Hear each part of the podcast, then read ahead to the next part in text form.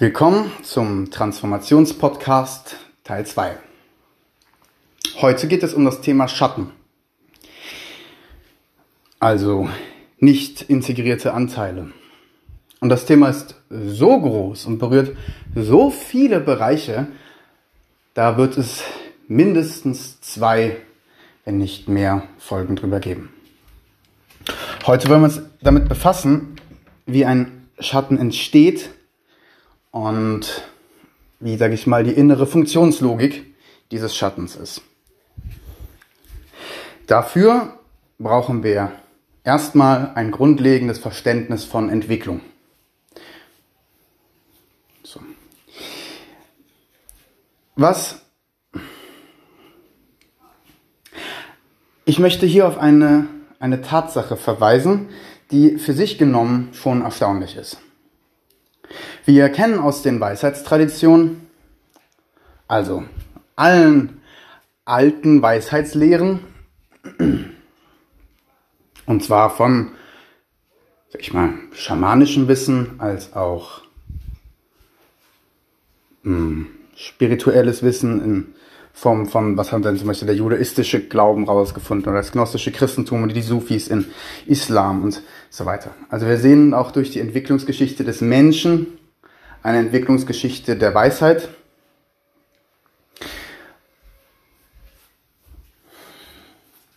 Und was alle Weisheitstraditionen, soweit ich das weiß, ich habe jetzt einmal von jemandem gehört, dass sie sagt, es gibt eine Weisheitstradition, die hat das beschrieben. Das war mir aber neu von allen Forschungen, die ich bisher gemacht habe und äh, auf die ich mich stütze. In diesem Fall hier besonders natürlich Ken Wilber, ähm, den ich als einen Experten dieses Gebietes halte. Laut Wilber gibt es keine Weisheitstradition, die das Phänomen der Projektion je beschrieben hat oder erkannt hat. Genauso wenig wie es eine Weisheitstradition gab, die die Stufen der Entwicklung gezeigt haben. Sie haben quasi das Aufwachen beschrieben, aber nicht das Aufwachsen. Und Aufwachsen ist Reife. Das ist Entwicklung. So, und wir verstehen mittlerweile, wie Entwicklung ungefähr funktioniert. Und zwar erst seitdem der Mensch begann, wissenschaftlich zu arbeiten, was bedeutet hat, dass er unabhängig von Betrachter versucht hat herauszufinden, also wissenschaftlicher Ansatz ist im Grunde genommen, die Welt zu fragen, wie sie ist und versuchen, seine Frage so klar zu formulieren, wie es nur irgend geht, damit die Antwort, die man bekommt, auch so klar ist, wie es irgend geht. Und erst als Menschen systematisch den Menschen selbst als Versuchs- und Interessenssubjekt, Objekt versucht hat zu untersuchen und zu beschreiben, sind diese verborgenen Landkarten der Entwicklung überhaupt erst sichtbar geworden. In dem Podcast über Intelligenz habe ich über die verschiedenen Linien der Intelligenz geredet und wie die sich entwickeln und da eine ganze Reihe von Forscherinnen und Forschern genannt, die diese Entwicklungslinien untersucht haben. Sei es kognitive Intelligenz, die von Jean Piaget berühmterweise untersucht wurde, oder moralische Intelligenz von Lawrence Kohlberg und Carol Gilligan oder viele weitere. Wir betrachten hier und heute allgemein Entwicklung.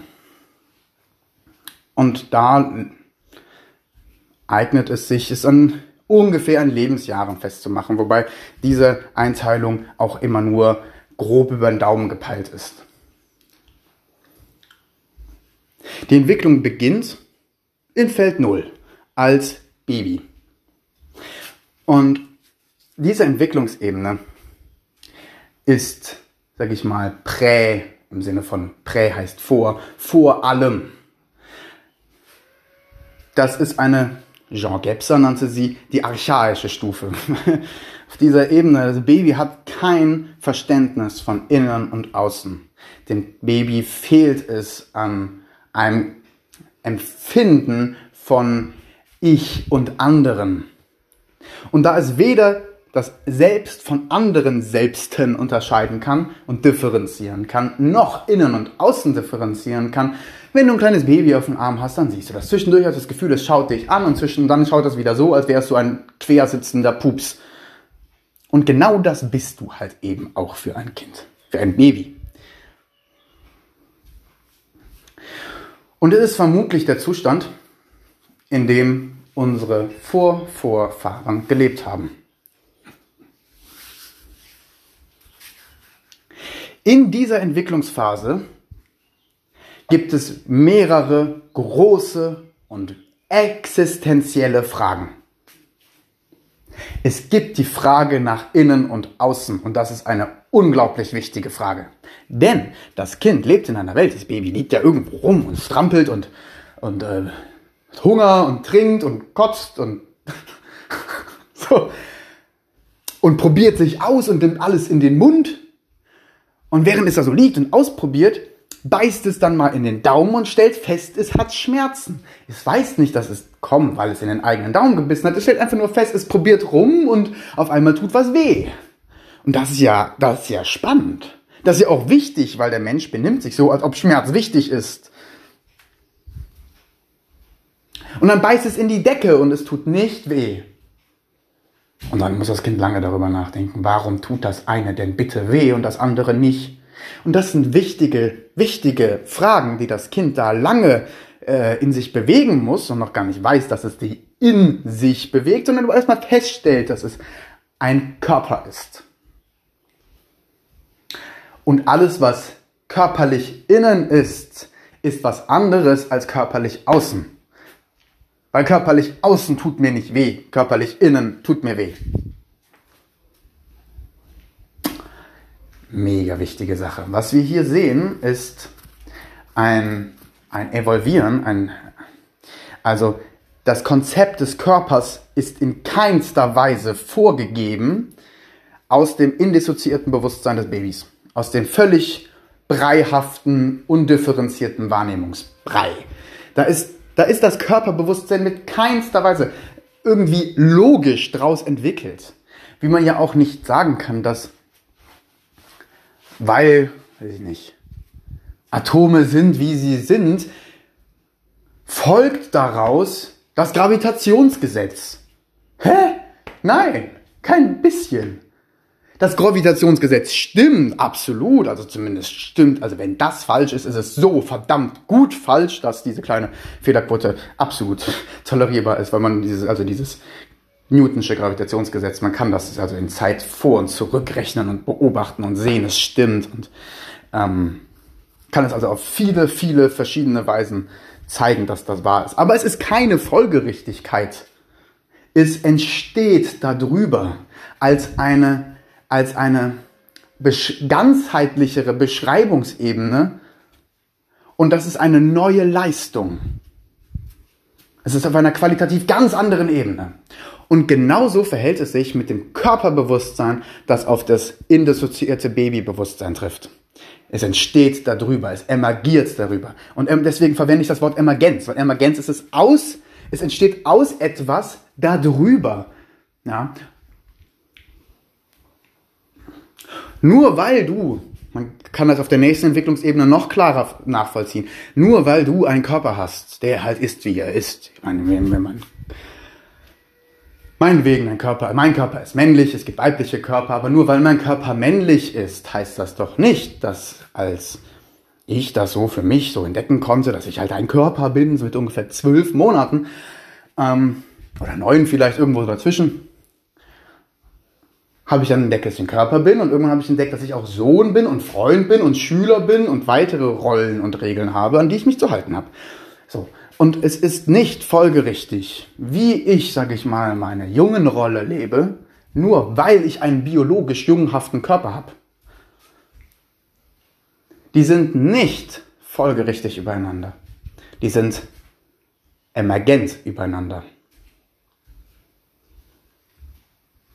So, man kann das, Freud hat das in eine Metapher gebracht. Und jetzt kommen wir langsam zum Thema Schatten. In der unglaublichen Reise des Bewusstseins, das sich immer weiter entfaltet und zwar nach innen, während es umfasst. So, auch das muss ich nochmal kurz sagen. Es geht nach, immer nach innen, weil du dieses indissoziierte Bewusstsein, das eins ist vom Baby, dann ist, nimmt ja alles wahr. Es nimmt ja auch wahr, dass es sich in einer Welt befindet. Irgendwie. Und es entdeckt irgendwann, dass es innerhalb dieser Welt ist als Körper. Und das ist ein Riesenweg. Es entdeckt sich innerhalb dieser stofflichen Welt als Körper. Und dieser Körper entdeckt in sich irgendwann Rollen und Regeln. Und innerhalb dieser Rollen entdeckt das Kind dann irgendwann Geist, Rationalität, Bewusstsein. Also rational, bevor es ja immer ist, ja immer Bewusstsein, aber Rationalität, reflexives Bewusstsein. Das entdeckt das Kind da drin. Immer da drin. Das ist die Reise des Kosmos, das ist die Reise von Entwicklung. Sie geht nach innen, während sie gleichzeitig umfasst. Ja, weil der Körper umfasst ja die stoffliche Welt. Wir sind ja zusammengesetzt aus ungefähr 92 Atomen. Das ist Stoff. Aber in unserem Körper wird es transzendiert. Und das ist halt eben der Punkt. Weil man kann es ja nicht sagen, dass Eisen plus ein anderes Molekül plötzlich eine lebendige Zelle wird. Das ist ja unglaublich. Innerhalb der stofflichen Welt steht die Leben, innerhalb des Lebens entsteht Geist. Und gleichzeitig ist es immer transzendierend, weil Körper transzendiert Stoff und Geist transzendiert Körper. Während mein Körper sich an Gravitation halten muss, ist das für meine Gedanken schon egal. So, und in dieser Manier, wo sich ein Bewusstsein von der Oberfläche in die Tiefe hinein entwickelt, gibt es immer zwei große Schritte. Ja? Und das gibt es, also jetzt komme ich nochmal auf Freud und die Heereszug-Metapher, der hat das nämlich eine wunderbare Metapher gebracht. Er hat gesagt, das kann man sich vorstellen wie ein, ein Heereszug, der hat eine gewisse Stärke und der muss verschiedene Länder erobern. Im ersten Land ist natürlich der Schwerpunkt des ersten Landes und alles, was erlebt wird, wird kontextualisiert und interpretiert im Kontext des Landes, in dem das halt gerade ist. Und dann zieht das die Armee aus und entdeckt ein neues Land. Und dadurch, dass ein neues Land hinzukommt, wird das komplette Land. Vorher war das ja nur eins, jetzt wird es auf einmal zwei und es ist ein ganzes Neues aus zwei bestehend. Es transzendiert das. Wie Atom plus Atom wird auf einmal Molekül. Es ist nicht mehr zwei Atome, es ist ein Molekül bestehend aus Atomen. So. Und es ist klar, dass, dass ein gewisser Teil der Armee zurückbleiben muss, um das Land zu sichern. So. Und was macht jetzt? Wie, wie funktioniert das, sag ich mal, diese psychischen Ressourcen, ihr neues Land erkunden und alte müssen zurückbleiben? Wie, wie, wie funktioniert das? Nun, man, glaube ich, man kann es sich so vorstellen. Die, großen, die, die Armee hat zwei große Aufgaben. Sie hat die erste Aufgabe, sie muss das neue Land erobern. Sie muss sich mit den Drachen und Dämonen und Schlangen und Chaos auseinandersetzen und sich dem stellen, der da halt kommt. Denn, auch das ist so, jede neue Entwicklungsebene erhöht die Komplexität. Und das ist, glaube ich, im Grunde genommen, wenn man das Komplexitätsproblem begriffen hat, hat man, glaube ich, die Ursache fast aller, aller psychischen Krankheiten gefunden. Äh, Buddha meint irgendwas von wegen, es wäre der Angst vom Tod, aber ich bin mir da nicht so sicher. Ich glaube, es ist Angst vor Komplexität. Und zwar aus folgendem Grund. Mit jeder neuen Entwicklungsebene kommt, wird die Welt größer. Und man muss sich mit neuen Sachen auseinandersetzen. Und das ist unbekannt. Und Unbekanntes macht Angst. So. Und also die Armee muss sich dem Neuen, dem Unbekannten stellen. Und das braucht Kraft. Und gleichzeitig muss sie das Alte in sich bekämpfen. Das scheint jetzt nicht in erster Linie direkt logisch zu sein, warum man das Alte in sich bekämpfen muss. Aber man muss es tun. Aus folgendem Grund. Wenn das Körper-Ich zum Rollen-Ich wird, das, das ist, das ist, es gibt dieses, ja, es gibt dieses tolle Experiment. Da hat man äh, Kinder, ich wollte schon sagen, gefoltert. man hat Kinder in einen Raum gesetzt, äh, zwischen, äh, die vier Jahre, fünf Jahre, sechs Jahre, sieben Jahre, acht Jahre, neun Jahre. So, blub, eine Stichprobe randomisiert, aber halt eben geschachtelt nach Jahren. Und man setzt ihn in einen Raum und sagt, pass mal auf, hier, äh, auf diesem Tisch, da stehen drei Donuts oder zwei Donuts oder einer, weiß nicht, also ein Donuts, Dickmann war das. So ein, so ein leckerer Schoko-Dickmann.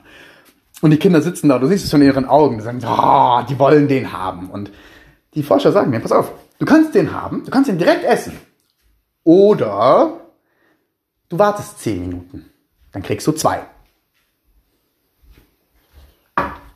Oh, guck dir diese Studie an, das gibt's auch bei YouTube. Da kannst du die, die, die, diese Gesichter der Kinder anschauen, in verschiedenen Altern. Und da siehst du wirklich, also die, die, je jünger die sind, desto schneller greifen sie den Essen den. Weil das macht der Körper. Das Körper-Ich kann sich das nicht vorstellen. Das Körper-Ich ist jetzt. Es existiert im Jetzt. Jetzt ist da ein Dickmann, jetzt habe ich Hunger, jetzt wäre das geil, jetzt esse ich den. Ham. Das Rollen-Ich, das dann später emergiert und tiefer ist und geistiger ist, kann sich das vorstellen. Ein zweiter Dickmann. Zwei ist besser als einer. Und weil sie das können, das neue Land, das sich auf einmal mit mentalen Repräsentationen rumschlagen muss, wie ein imaginärer Dickmann, der jetzt noch gar nicht da ist. Dieses Neue muss bekämpfen den Körper, der es jetzt futtern will. Und er will es jetzt futtern. Und wenn man ein paar Jahre zurückgeht und sieht, wenn es nur ein Körper-Ich ist, dann wird er das auch futtern. So, okay? Das bedeutet, immer die nächste Ebene, die sich entdeckt und, und entwickelt und sich mit den neuen Schwierigkeiten und den neuen Komplexitäten auseinandersetzen muss, die diese Ebene so mit sich bringt, muss es gleichzeitig das vorherige unterdrücken und verdrängen.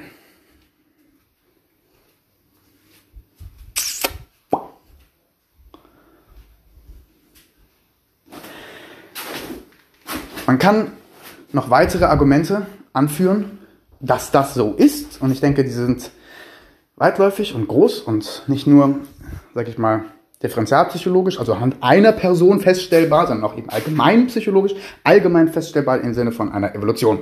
Wir können das auch in unserer, ich glaube auch in unserer Entwicklungsgeschichte des Menschheit nachvollziehen, dass sich das so verhält. Wenn wir aber annehmen, das sind die beiden Schwierigkeiten, die in jeder Entwicklung inbegriffen sind, nämlich ich muss mich dem Neuen stellen und ich muss das Alte unterdrücken, damit das Neue wirklich Platz hat. Dann sehen wir auch, dass strukturell zwei Dinge schiefgehen können, nämlich Unterdrückung und Verdrängung. Fangen wir an. Unterdrückung entsteht, wenn ich es nicht schaffe, die Impulse, die aus der unteren Entwicklungsebene kommen, auf die ich gerade verlassen will, irgendwie in mir zu integrieren.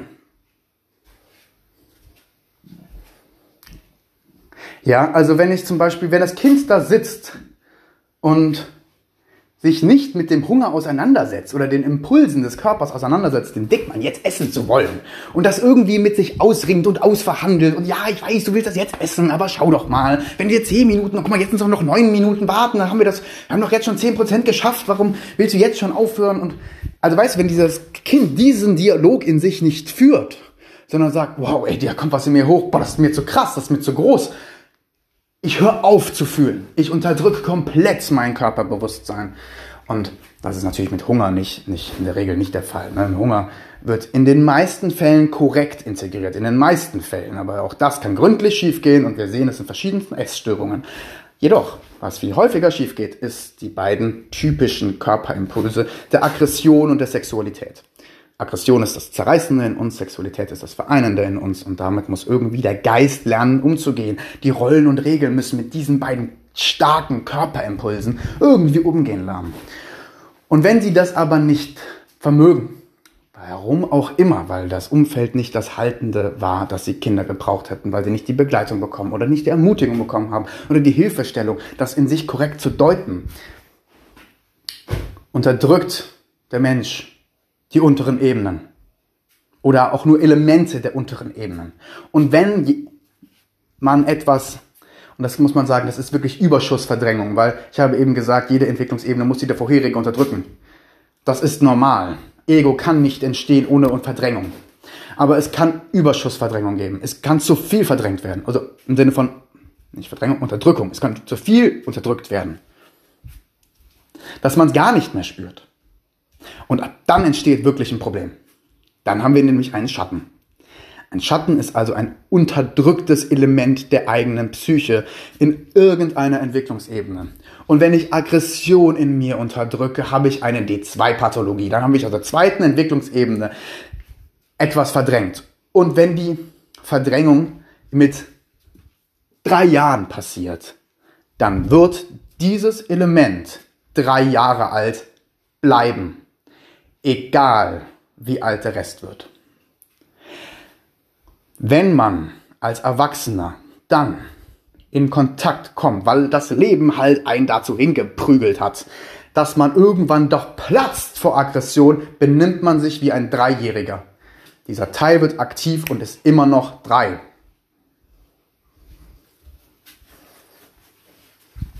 Und das gleiche gilt auch für verdrängte Elemente. Nur verdrängte Elemente sind Elemente, die eben neu waren und man sich nicht getraut hat, die zu erobern. Okay? Unterdrückung ist die Abwehr nach unten, Verdrängung ist die Abwehr nach oben.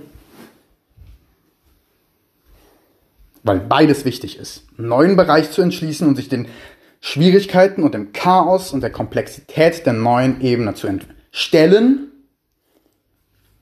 als auch die mitnehmen von dem Alten. Man muss es irgendwie, das Alte, alles immer wieder neu umdeuten. Das macht Evolution sie so. Also von einem Molekül bis zu einem Polymer, bis zu einer Zelle, bis zu einem Zellorganismus, bis hin zu einem komplexen Homo sapiens mit dreiteiligem Kortex, sind es im Kern immer Atome. Aber tausendmal in neues Gewand gebracht. Und jedes Mal kann es mehr. Im Kern bleibt es ein Atom. Und genauso bleibt ein Mensch im Kern immer ein Kind und ein Baby. Aber wenn es das nicht mitnimmt und lernt, immer neu zu deuten, in einen immer größeren Kontext, wird es unterdrückt.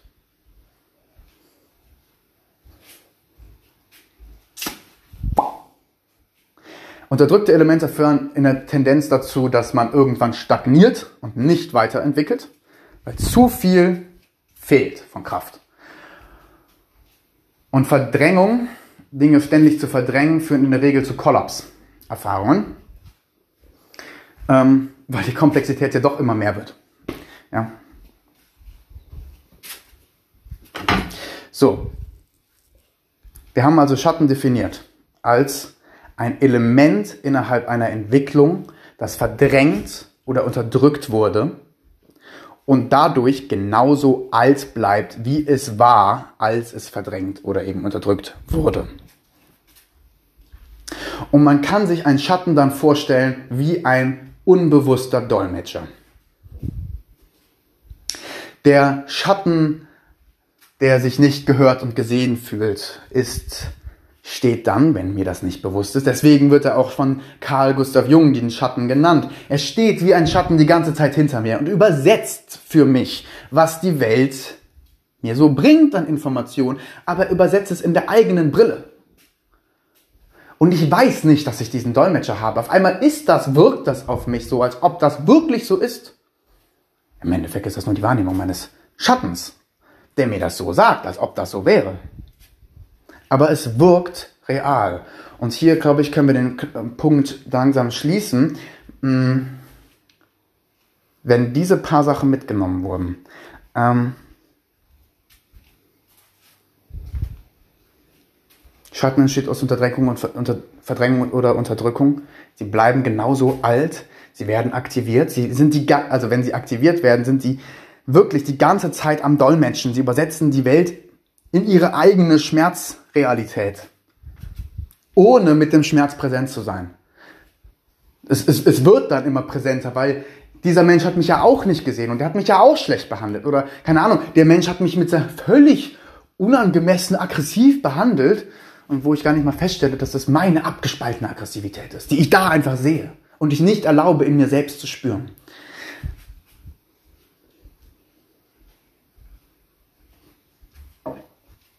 Und das ist ein, ein wirklich wichtiger Punkt.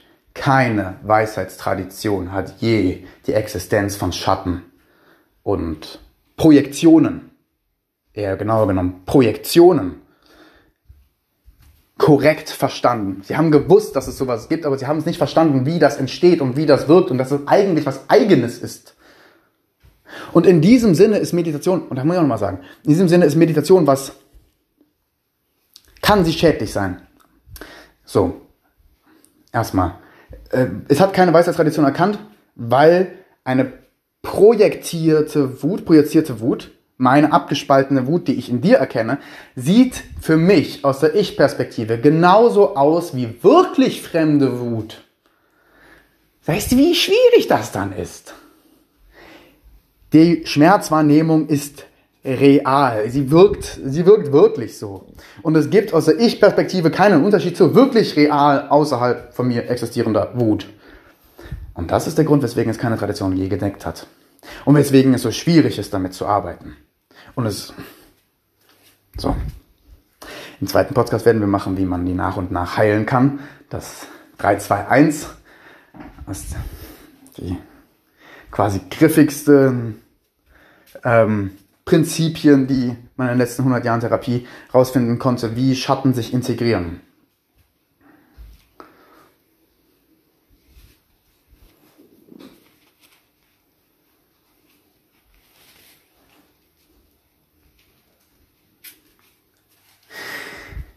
Ich glaube, es ist wichtig, ich glaube, es ist wichtig, es ist, es ist unerlässlich wichtig, Schattenarbeit zu machen um ein ganzer Mensch zu werden. Weil man kann nicht wissen, wie seine Mitmenschen sind, wenn man nicht nach und nach anfängt, diese ganzen unbewussten Dolmetscher, die die Welt ständig umübersetzen, nach und nach lernt aufzulösen. Ansonsten ist man nicht in Beziehung zu sich oder anderen Menschen oder der Welt. Man ist in Beziehung zu sich und den Dolmetschern.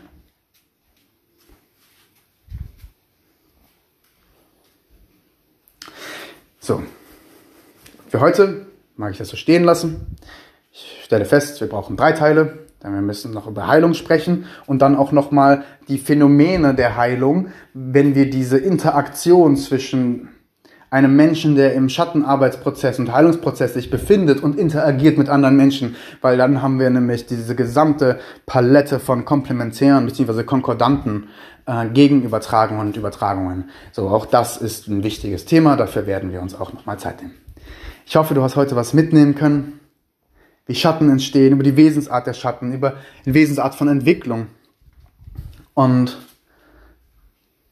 auch eine Erklärung, warum du dich, deine Mitmenschen sich manchmal plötzlich wie Kinder verhalten. Die Schatten altern nicht. Gut, ich wünsche dir einen wundervollen Tag. Vielleicht bis bald oder zum nächsten Mal.